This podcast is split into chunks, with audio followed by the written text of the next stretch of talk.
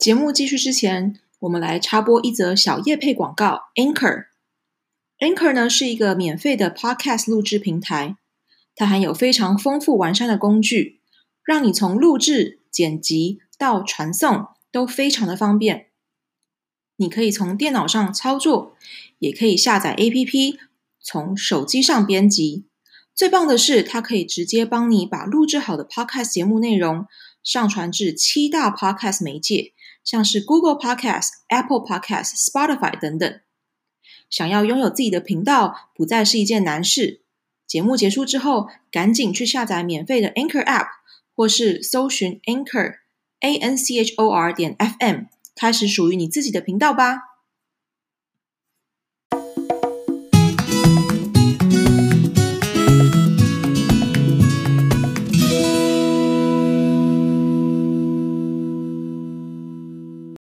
大家好，我是心地营养师，欢迎来到心地营养聊天室。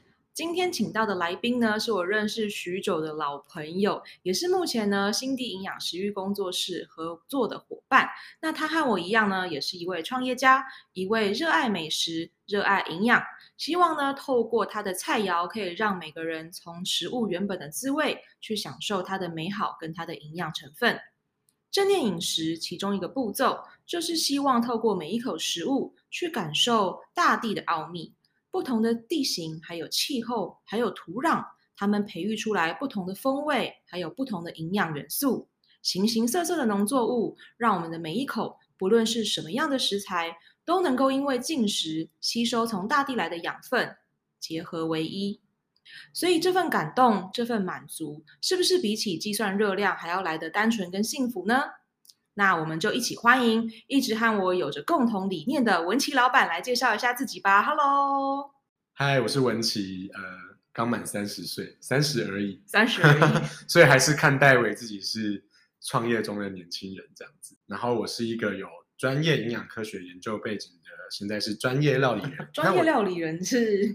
跟跟一般料理人有什么差别？就觉得他讲讲起来比厨师更有 feel，更有 feel，更专业。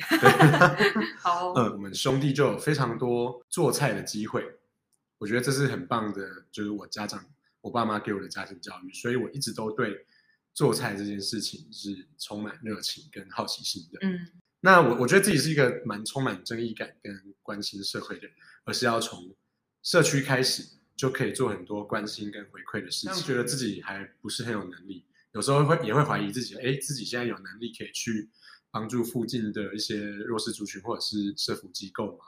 嗯嗯嗯，对。但是我觉得这件事情就是你要有一个很强烈的初衷跟一个动机。对对对对，很多朋友来说，他们觉得我好像很多东西都会，所谓的十八般武艺样样精通。嗯嗯嗯。但是其实并没有。没有吗？并没有，我我只是就是我我知道自己其实只是兴趣广泛，那因为这样子其实造成了我蛮多的困扰，好像什么都会一些些，那也因此而想做过非常多的事情，所以我的目标从小到大其实一直在改变，嗯，甚至就是有点没办法专心致志，因为其实想要做的事情很多，对，又觉得自己哦，我可以这个我可以就是精通，那个我也可以精通，那就结果哎什么都想要精通。但哪来的时间做这些事情？人生乏术。嗯，我就发现这件事情，所以就告诉自己，真的要就是找少少的事情把它专心做好就好。嗯，那最后就选择现在就是聊了做吃这件事情。嗯，我开店的前三年好像游牧民族一样，因为房东还有伙伴的问题，搬了几次地方，逐水草而居。那现在应该就是落脚在南万华、嘎拉这边。嘎拉是南万华这边的老地名，那这边的社区形态、社区意识也蛮强的，所以这些便利性跟这些特性就蛮符合我想要的一个环境。所以现在在这边已经超过两年了。我的蓝图是在这附近有朝一日可以开四间截然不同，但是精神一样的餐饮空间，然后有同样的 slogan，然后再加上一个真材实料的厨艺教室。为什么会这样说呢？因为我觉得现在外面。坊间的厨艺教室常常让我觉得是哗众取宠的成分不小。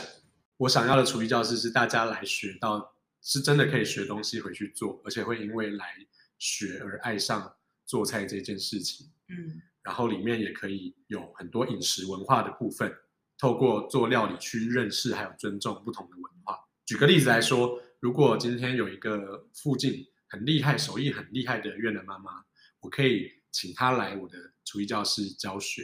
那我前阵子参加一个电视比赛，一个节目叫做《料理之王》第二季，但是我发现全联的那个，对对对对对，嗯、可是我发现就是在电视跟现实的落差蛮大，就是节目整出来的，不管是形象或者是那个做菜的过程，跟实际上其实差蛮多。嗯哼，对，嗯哼，但是因为比赛认识了蛮多很棒的朋友，他们都是很厉害的厨师，也因为这个过程，因为这些朋友，我觉得自己有变，在料理上有更厉害，有更多的想法，发现了自己蛮多还不够的地方，我觉得对创业接下来的路也是更多的养分，这样子。嗯，对，我觉得创业这条路也确实就是你认识越多的。志同道合的伙伴对你来说，就是像你讲的，会越来越强。然后在创业的路程上，有一些朋友可以一起互相鼓励啊，这些也是非常好的事情。文琪他在从创业初期，我们就讨论的是要怎么合作啊，然后那种大谈阔论，在聊着梦想跟理念，其实那感觉超级好。然后到现在参加了就是电视节目，我觉得就是一路走来非常的不简单。特别是刚刚讲到那个疫情期间呢、啊，其实也这阵子很辛苦，很多的餐厅老板，因为他们每天都是赚的是辛苦的钱，秉持着自己的梦想呢，还有对于料理的爱跟坚持，这样一步一步走过来的。那其实。我一直很喜欢 Julia Child 说过他的一句话，就是 People who love food are always the best people。那我觉得热爱美食的人呢，永远都是最棒的人。其实饮食营养如果少了了解跟去享受食物的滋味这一块啊，那它就变成是可怕的监视文化思维了，就是一切只是热量跟三大元素而已。我非常欣赏文琪这样子的背景啊跟热忱，所以我就决定和他一起合作，承办一些亲子还有成人的营养厨艺教室。这样可以，大家呢边学料理，然后边认识营养，才能真正的照顾自己的健康。那文琪这边，我想问问说，你当初想要一起办这样子的合作课程，也就是这样的厨艺教室，这样的初心是什么呢？其实初心就是想要用自己所学过的专长，嗯，去让大家了解更多食物还有料理的美好，对，也帮助大家吃得健康。大学的时候念的专业是营养。现在是一个餐饮的老板，我就想要结合这两件事情，自己做一定是比较事情比较多、比较杂，也比较辛苦。嗯，然后我觉得有伙伴可以看到不同的面相，可以去互相 cover。嗯、我跟 Cindy 的大学主修是一样的，对对，但是后来呃比较专精不同的方向，Cindy 是比较多要着重在营养教育，对对对，这个部分。我的心力就都现在都放在餐饮的经营，从这样子不同的专精，我觉得可以去结合。所以我在我们在课程里面，我大概就会负责厨艺教学，负责这个食谱的开发，然后 Cindy 就负责营养教育跟活动的设计，嗯，去 cover 这部分。对，因为那刚好我在纽约的时候，也有在不同的公司里面办了很多很多的营养讲座。那这个 title 呢，它叫做 Wellness Manager，就是我们是一个餐饮顾问，有厨师啊跟营养师一起合作，那就会在他们的食堂里面一起做一个营养教学的课程。我觉得这样的训练跟这样的经验，其实就还蛮类似我们现在要做的事情的。就是有厨师在这里讲解说，哎，你的刀工啊，还有你的温度啊，等等的。那旁边营养师就会再附加一些营养成分跟当季食材的一些营养元素。所以我觉得这样子的厨艺教室是比较特别的，也是比较有学习精神的。你刚刚讲到餐厅的 slogan，它那个含义也是我当初第一次看到就觉得说到我心坎里面的两句话。那你可以跟听众稍微分享一下这个食材赤裸裸啊，食材简单不简单，还有你所谓的八分健康两分放纵的这个含义吗？这两个 slogan，前者是我的料理所追求的样子跟精神，我觉得让大家在料理上看到食材本人，而且有时候是大辣辣的食材本人，嗯，这是很重要的。它不只可以让你看到新鲜的样子，一口咬下去也会有很满足的感觉。但有时候它呈现的很原型食物的样子，或者是整道料理看起来很简单，但它绝对不简单，因为料理的过程该做的还是要做，是不能去马虎的。嗯，然后享用的时候虽然很简单，但也会充满惊喜。比如说酱料后者的话是我的饮食还有生活哲学。我觉得虽然我们要追求健康，可是无聊的生活应该不会帮助我们健康。我觉得身形健康是很重要的平衡。那各个饮食文化都有很美的地方，我也深信这些料理。他们可能有一些料理方式不尽然健康，但是绝对值得好好的被欣赏还有品尝。那适度的放纵也有益身心健康，是吧？没错。所以这句 slogan 就是大言不惭的诞生了。真的说的超好的，也保留了一些，保留了一些去胡搞瞎搞跟放肆的空间。那现在很多人其实都想要自己创业。文琪当初创业，你的这个心理路程，还有下定决心想要开始走自己的路的这个决心是什么呢？当然，一开始因为有很多尝试的过程，所以不是马上就想要做自己觉得最适合的样子，就跟不同的伙伴在不同的地方做了许多不一样的尝试，嗯，也去开发一些菜单。那当有了这些经验，也可以就是再次独立运作的时候，我就理所当然的觉得，那我就先来开间裸食堂吧。嗯，就从这个裸食堂开始，继续去实现我刚刚所说的这样子的蓝图。对对，也就是慢慢的调整，慢慢的到你现在最好的样子。对，那我想由这边开始去影响更多人，是懂得吃、懂得健康，也懂得下厨。我也想让更多人用平时的价格吃到好食材，这也是我现在的这个食堂很大的精神。还有，我想要推广丑蔬果的美好。嗯，在大家买菜的时候，常常真的会挑比较美的。可是大家有时候不是去把就是烂的挑出来，他就是纯粹把你觉得丑的挑出来。可是那些丑的，它也是新鲜好吃，它只是长大的样子不是这么的符合大家的观感。你让我想到那时候我在哥大的时候念了一堂课，他们就是在讲那个永续发展 （sustainable eating），嗯。然后呢，他们就会专门去找那些长得奇形怪状的，因为他们就去研究说。为什么香蕉都长一样长？为什么我的番茄都长那个大小，然后都是这样的形状？后来就发现说，是因为我们去这样子的超市的时候，人就会觉得我就是要挑这样子，它就应该长这个样子，它就应该是这个大小。可是其实。农场里面，他们种出来的其实有各式各样的颜色啊，跟形状。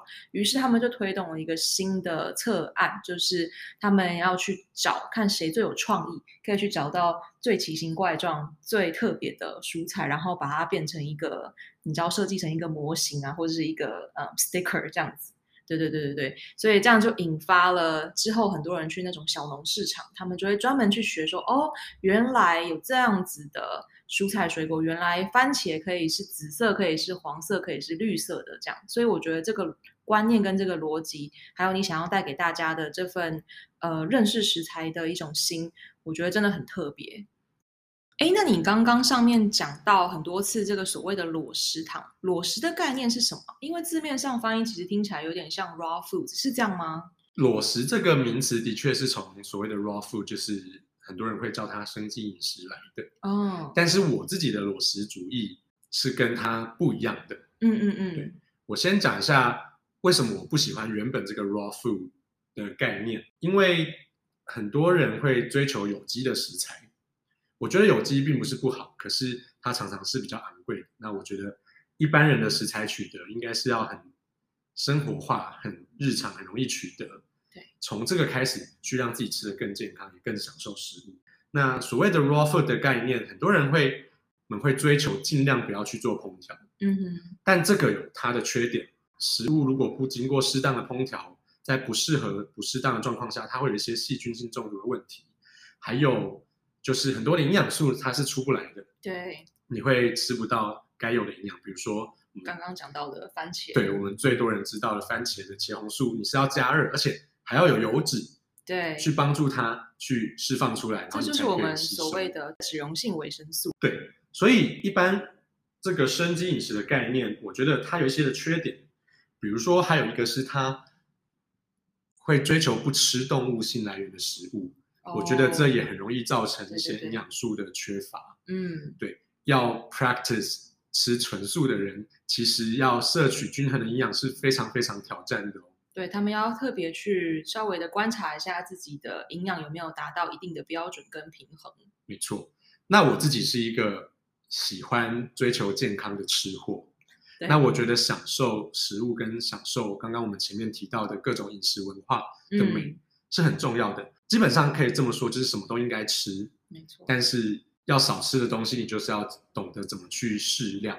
对对，那适度的放纵是必要的。当然，我的八分的力气我要放在追求健康上面，是，所以我依然会追求尽量不要去过度的烹调。当我去做。一些烹调的动作，然后这个动作让食材里面的一些营养流失的话，它是有目的的，是我要追求一些特别的风味。那如果没有这样子的目的的话，其实我尽量去追求不过度的烹调食材。我希望可以吃菜，我就要吃到菜味，嗯，但它不是生味。好吃的菜味跟生味不一样。我也希望我用自己所学的背景、料理跟烘焙的专长，那还有对饮食文化的开放跟欣赏的眼光。去树立自己的罗食主张。那简单来说，就是有几个重点：我要去尊重食材的原味，我要拥抱食材的原貌，还有除非追求特定风味，不然尽量不过度烹调，因为要保留天然的感觉跟营养，还有追求环境友善。哇！那可以顺带一提，我是一个酱料控，我觉得煮酱汁是一门艺术。真的，真的。对，所以在酱汁跟酱料的领域，在避免添加物的前提下。我也是尽可能的不设限，嗯，当然，我也不会让酱汁跟酱料在我的料理里面占太大的一个部分，嗯，对，因为有时候酱汁跟酱料它毕竟是负担比较重的东西。然后刚刚说到拥抱食材的原貌，呃，很多人我们有聊到丑蔬果嘛，很多人，嗯，那这是一个蛮有胆量的做法，因为可能有些客人会说，哦，你这个丑蔬果，你应该就是买到比较便宜的。那你为了省成本才这样放上来，就是要打破他们既有对对对，我曾经遇过这样子的质疑。当然，的确有时候这些蔬果它会在取得上是比较有优惠的价格，但是这不是我的目的。我是希望大家真的可以去欣赏这件事情，而且越来越多人这么吃，越来越多人可以看到有这样子的呈现。那大家就可以一起来做这件事情。我觉得刚刚你在讲到酱汁的时候，就会让我想到我之前在看 Netflix 上面那个主厨的餐桌。哦，对，Chef's Table，对对对对，对，Chef's Table，一直想在 Master Chef Gordon 这样。